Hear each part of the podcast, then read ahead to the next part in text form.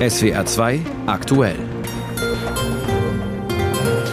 Mit folgenden Themen. Der Ruf nach einer allgemeinen Dienstpflicht wird lauter. Es gibt aber auch Kritik daran, zum Beispiel aus der Soziologie. Dazu gleich ein Gespräch. Außerdem, die NATO-Verteidigungsminister wollen zwei Prozent des jeweiligen Bruttoinlandsprodukts der Mitgliedsländer für Verteidigungsausgaben als feste Untergrenze und die schottische Regierungschefin Sturgeon ist überraschend zurückgetreten. Im Studio Gerhard Leitner einen schönen guten Abend. Die Diskussion um eine allgemeine Dienstpflicht ist nicht neu.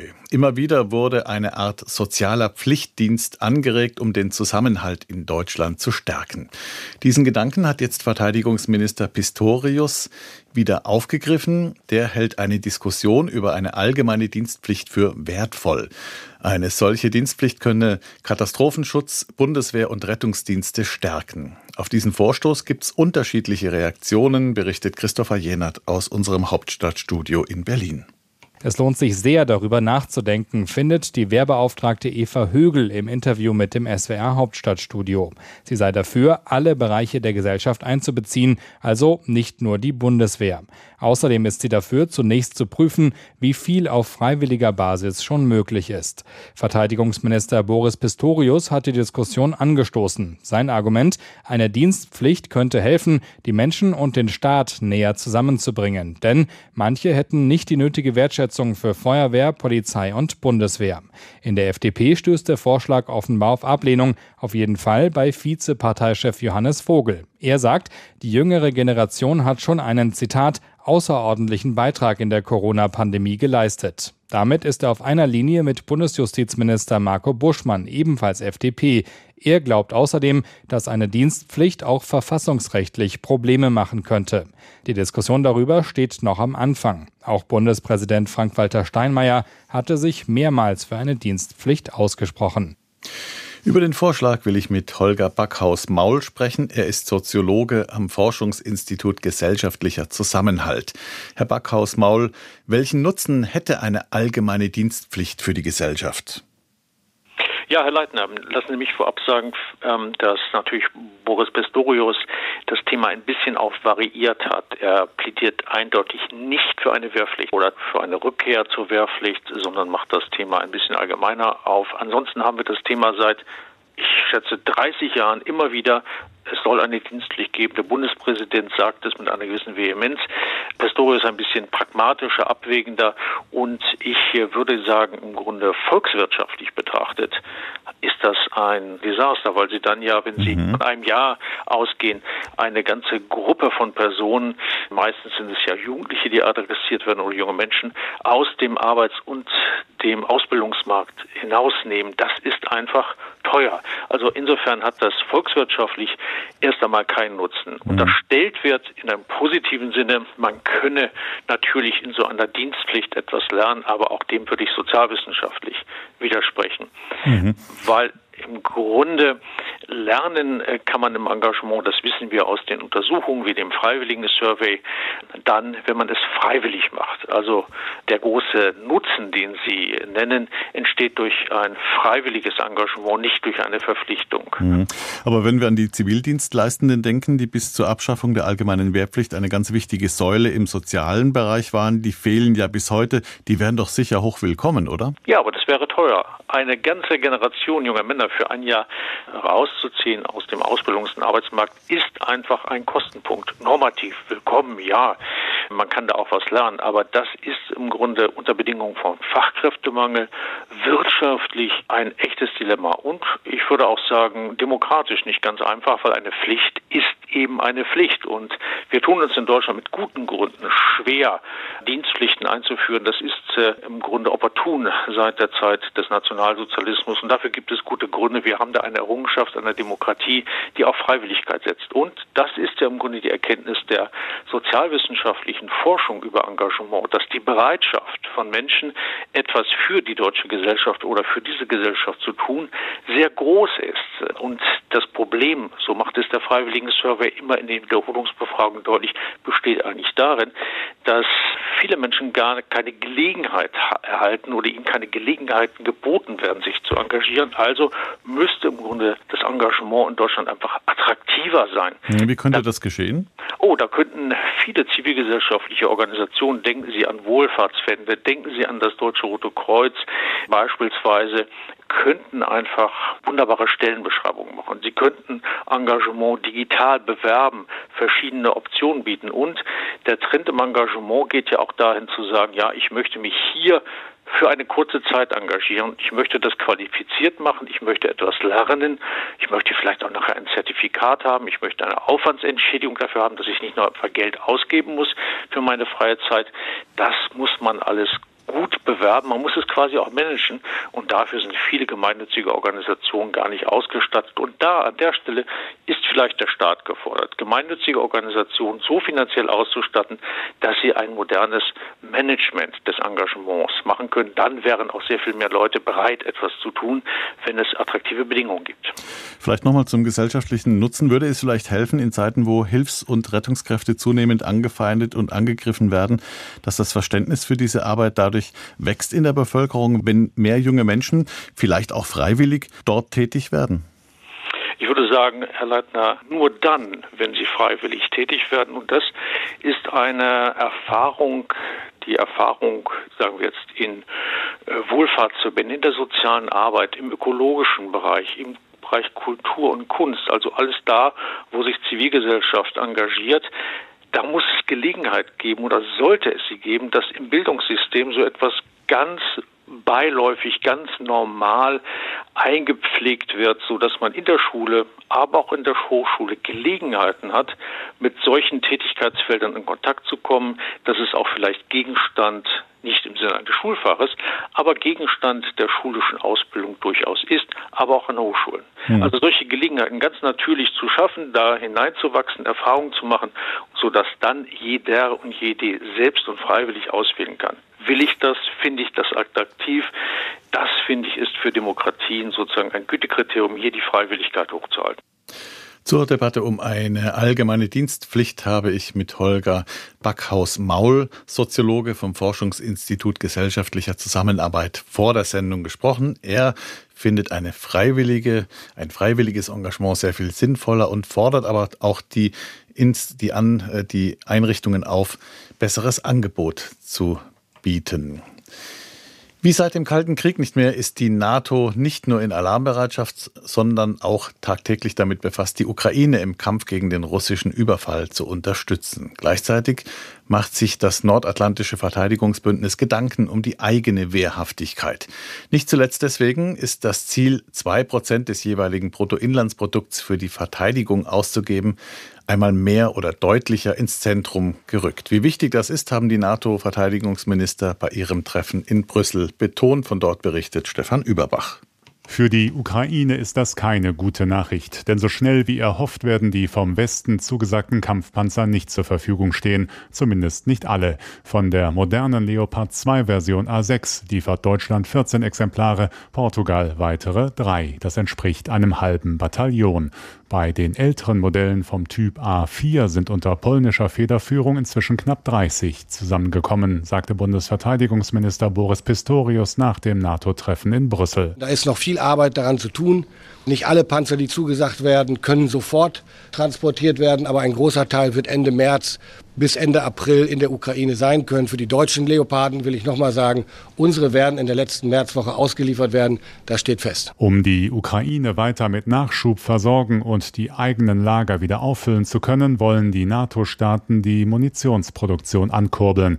Aktuell verschießen die ukrainischen Streitkräfte mehr als hergestellt wird. Unter anderem Frankreich, Deutschland und die USA haben mit der Rüstungsindustrie bereits entsprechende Lieferverträge vereinbart. Die Vorgaben der Allianz für die Vorratshaltung werden überprüft und an die neuen Herausforderungen angepasst. Das gilt auch für das gemeinsame Ziel, die Rüstungsausgaben anzuheben. Zwar stecken immer mehr Länder wie vereinbart zwei Prozent ihrer Wirtschaftsleistung in die Verteidigung, trotzdem aber muss noch mehr getan werden, sagt NATO-Generalsekretär Jens Stoltenberg. More countries are now spending at least 2% of the GDP on defense. But more needs to be done. Die 2%-Marke soll deshalb beim nächsten NATO-Gipfel im Sommer im litauischen Vilnius weiterentwickelt, sprich erhöht werden. Die aktuelle Vorgabe gilt vielen ohnehin schon längst nur noch als Untergrenze.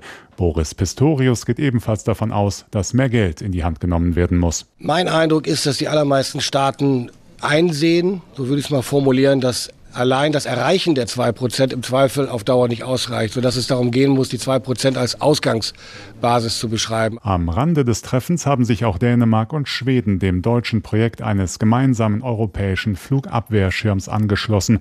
Damit sind inzwischen 17 Staaten Teil der sogenannten Sky Shield Initiative, was der deutsche Verteidigungsminister erfreulich findet. Das ist sehr gut, dieser Kreis wird damit größer und mehr Mitglieder bedeuten mehr Sicherheit und weniger Kosten für jedes einzelne Mitgliedsland. Also auch hier ein wichtiger Schritt zu mehr kollektiver Sicherheit innerhalb der NATO. Obwohl sie inzwischen bei allen wichtigen Treffen der westlichen Militärallianz dabei sind, auf ihre volle Mitgliedschaft müssen Schweden und Finnland weiter warten. Nach wie vor fehlen die Zustimmung aus Ungarn, die demnächst aber kommen soll, und das Ja der Türkei, das Generalsekretär Stoltenberg inzwischen für überfällig hält. My position is that both Finland and Sweden meine Position ist, dass beide, Schweden und Finnland, reif sind für die volle Mitgliedschaft. Aber letztendlich muss die Türkei darüber entscheiden. Ich rufe schon seit Monaten dazu auf, beide Anträge gleichzeitig zu ratifizieren. Sagte NATO-Generalsekretär Stoltenberg beim Treffen der NATO-Verteidigungsminister in Brüssel. Und das war ein Bericht von Stefan Überbach. SWR aktuell am Mittwochabend 18 Uhr und ja genau 16 Minuten. Der Kampf gegen den Klimawandel ist neben all den anderen Krisen die zentrale Herausforderung für die Zukunft. Je mehr wir uns anstrengen müssen, wichtige Kipppunkte zum Klima zu verhindern, desto mehr werden wir Klimaschutzmaßnahmen und Klimapolitik am eigenen Leib spüren. Auf der Autobahn, beim Heizen, beim Einkaufen. Wie sehr sich das in diesem Jahr bemerkbar machen wird, dazu haben heute mehrere Umweltverbände einen Ausblick gegeben und der ist eher pessimistisch mit großer Kritik an der Bundesregierung verbunden. Mehrere Klimaklagen sind bereits angekündigt. Was kommt also in diesem Jahr klimapolitisch auf uns zu? Darüber spreche ich im SWR 2 Tagesgespräch mit Stefanie Langkamp. Sie ist Geschäftsleiterin Politik bei der Klimaallianz Deutschland. Frau Langkamp, wie stehen die Chancen, dass der Kampf gegen den Klimawandel in diesem Jahr ein entscheidendes Stück vorankommt? Er muss auf jeden Fall entscheidend vorankommen. Uns läuft die Zeit davon und alles, was wir jetzt in diesem oder im nächsten Jahr nicht anschieben können, äh, wird dazu führen, dass wir die Ziele in 2030 nicht einhalten können. Und es geht momentan leider viel zu langsam. Etliche Klimaschutzvorhaben werden derzeit insbesondere von der FDP blockiert und verzögert. Zum Beispiel das wirksame Sofortprogramm für den Verkehr. Und das ist dramatisch, denn damit verstößt die Bundesregierung offen gegen das Bundesklimaschutzgesetz. Mhm. Sie sind ja Expertin für den Verkehrssektor. Da wurde gestern das Verbrenner aus in Europa ab 2035 beschlossen. Kommt das rechtzeitig? Ja, das wird jetzt kommen. Äh, der Ministerrat muss noch zustimmen, aber das ist eine rein formelle Sache. Das heißt, ab 2035 wird es nur noch Autos zu kaufen geben, die keinen Verbrennermotor haben. Das heißt E-Autos. Das gilt natürlich nur für den Kauf. Die Alten fahren dann immer noch auf den Straßen. Deswegen muss sich die Nutzung des Autos auch schon vorher erheblich ändern. Wie könnte man das machen? Na, zum einen würde ich tatsächlich äh, den Menschen empfehlen, die jetzt über eine Anschaffung vom Auto nachdenken, auch schon jetzt auf E-Autos umzusteigen. Dafür braucht es aber auch ganz klar eine bessere Ladeinfrastruktur und insgesamt noch äh, Verbesserungen bei der Technik. Aber viel wichtiger ist, dass wir auf Alternativen zum Individualverkehr setzen. Also ich spreche davon Kleinbussen mit guten Taktzeiten für den ländlichen Raum Raum. Es braucht eine viel zuverlässigere, eine starke Schiene, die besser ausgebaut ist. Wir werden künftig auch stärker auf Fahrtgemeinschaften setzen müssen. Und es braucht in den Städten deutlich mehr Raum für Fußgänger und Radfahrer. Die Vorschläge sind nicht neu, sie sind sehr vernünftig. Was hindert denn die Politik Ihrer Meinung nach an der Umsetzung? Im Moment ist leider ein bisschen der Kulturkampf ums Auto entfacht, hat man manchmal das Gefühl, wenn man den Debatten folgt. Und das führt natürlich an einer sinnvollen Auseinandersetzung total vorbei. Es geht nicht darum, den Menschen Mobilität äh, zu verbieten, äh, Freiheitsrechte zu nehmen oder das Auto wegzunehmen, sondern wir müssen darüber nachdenken, wie sichern wir das Überleben des äh, Planeten. Und dafür braucht es sinnvolle Vorschläge, insbesondere von Verkehrsminister Wissing der FDP. Wer ist denn insgesamt der treibende Akteur in Sachen Klimaschutz? Die EU mit ihrem Green Deal oder Deutschland mit den Grünen in der Regierung? Beim Verkehr ist das ganz klar äh, die EU, aber insgesamt haben wir schon seit langem den Trend, dass ein Großteil der Umwelt- und Klimagesetzgebung von der EU ausgeht. Das ist auch natürlich sinnvoll, weil wir da gemeinsame Regeln für ganz Europa brauchen. Aber ich vermisse seit langem von der Bundesregierung einen Führungskurs beim Klimaschutz. Und das trifft leider insbesondere auch auf äh, Scholz zu, der da den Kurs von Merkel weiterführt. Also nichts in Sachen Klimaregierung? Nee, leider nicht. Also wir sehen schon ganz klare Fortschritte, insbesondere beim Bundeswirtschaftsministerium. Da passiert deutlich mehr als in allen Jahren zuvor. Aber trotzdem ist es insgesamt, aber auch von der ganzen Regierung insgesamt immer noch zu wenig. Die USA knüpfen ja jetzt Subventionen an grüne Standards. Ist das ein Modell für Deutschland oder die EU? Das ist in den USA mit Blick auf die aktuelle Regierungskonstellation sicherlich äh, der einzige Weg und kann auch ein Instrument in einem Instrumentenkanon äh, sein. Insgesamt brauchen wir tatsächlich viel mehr Investitionen und Finanzierungsmittel für den Klimaschutz. Und in dem Zusammenhang ist natürlich auch die aktuelle Debatte sehr entscheidend.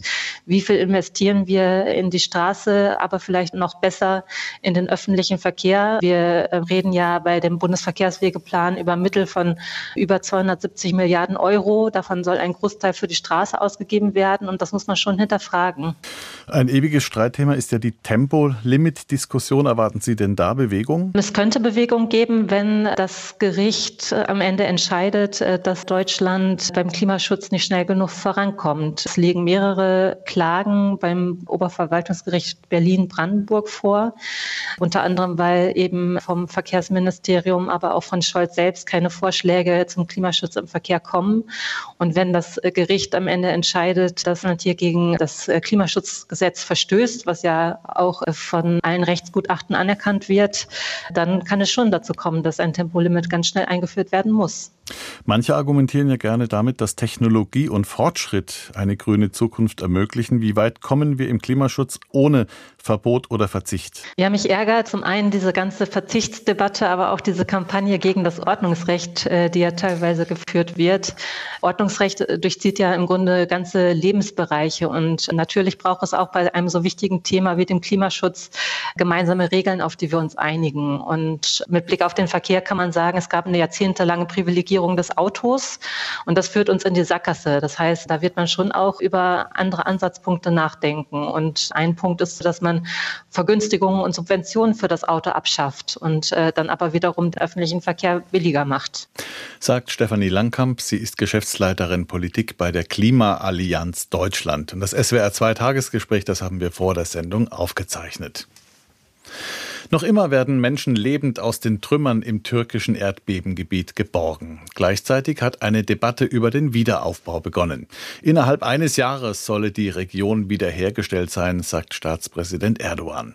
Bereits im März könnten die Bauarbeiten beginnen. Doch es gibt Kritik an diesen Ideen, so unser Korrespondent Benjamin Weber. Vollständigen Wiederaufbau, das verspricht der türkische Staatspräsident Erdogan den Menschen im Erdbebengebiet. Anfang März können wir sofort anfangen, 30.000 Häuser zu bauen. Innerhalb weniger Monate können wir dann mit dem Bau aller Häuser beginnen und wir werden sie abseits der Verwerfungslinien errichten. In einem Jahr solle alles wieder stehen. Die Katastrophenschutzbehörde AFAD arbeite bereits an Untersuchungen zu erdbebensicherem Bauen, sagt AFAD-Professor Orhan Tatar. Im Erdbebengebiet führen Wissenschaftler und Experten aus dem Ausland bereits Studien durch, bei denen unter anderem die Auswirkungen des Erdbebens und die Verformung auf der Erdoberfläche ausführlich untersucht werden. Doch müsse auch geklärt werden, was mit den Milliarden Kubikmetern an Bauschutt geschehen solle. Laut Umweltminister Kurum müssen Stand jetzt noch etwa 50.000 1000 Häuser abgerissen werden. In der Katastrophenregion haben Bergungsteams immer noch vereinzelt Überlebende aus den Trümmern retten können. Die Unterbringung Obdachloser und die Evakuierungen sind nicht abgeschlossen, längst nicht alle Toten wurden geborgen. Das Thema Wiederaufbau von Häusern im Erdbebengebiet kommt daher für einige deutlich zu früh.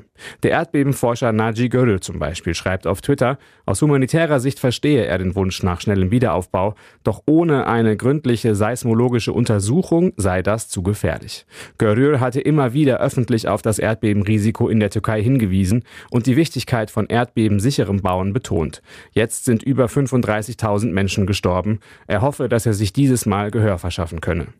Auch die Ingenieurs- und Architektenkammer TMMOB mahnt zu Vorsicht. Seine Kammer sei aus Neubauprozessen hinausgedrängt worden, sagt Direktor Dersim Gül. So hätten Bauvorhaben nicht mehr unabhängig geprüft werden können. E, Wir sehen es als dringend notwendig an, in Zukunft die Aufsichtsbefugnisse gesetzlich zu verankern, um eine Lehre aus diesem Erdbeben zu ziehen und die gesamte Gesetzgebung nach wissenschaftlichen und technischen Kriterien zu überarbeiten. Und auch politisch ist das Thema Wiederaufbau umstritten. Istanbuls Bürgermeister Imamoglu von der Oppositionspartei CHP hält nicht viel von den Plänen, alle Gebäude in einem Jahr neu zu bauen. Wohin wird so ein Vorhaben wieder führen? Es wird wieder von Quadratmetern und Stockwerken die Rede sein. Dabei geht es um etwas anderes. Sie sollten aufhören mit dieser Betonmentalität, aufhören, wie Betonköpfe zu handeln.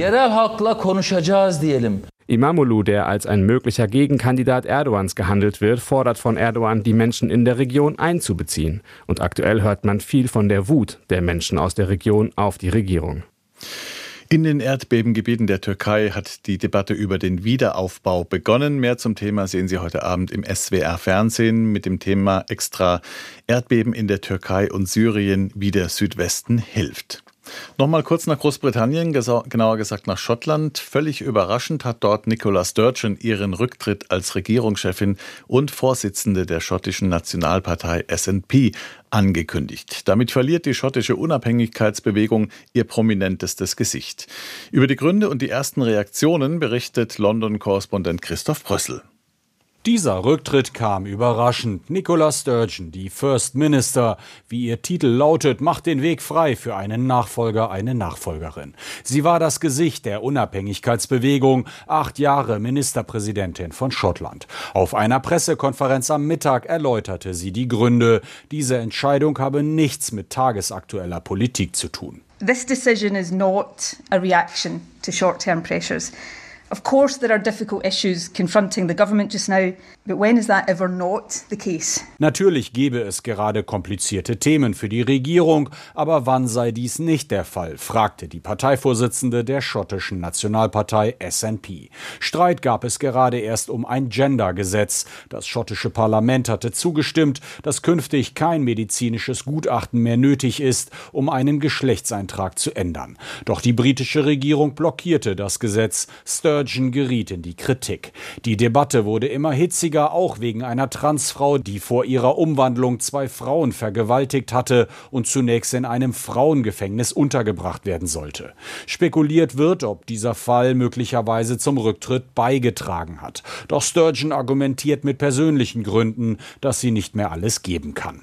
But if the question is, can I give this job everything it demands and deserves for another year, die Frage ist doch, kann ich alles geben, was dieses Amt erfordert und verdient? Kann ich so weitermachen wie bisher?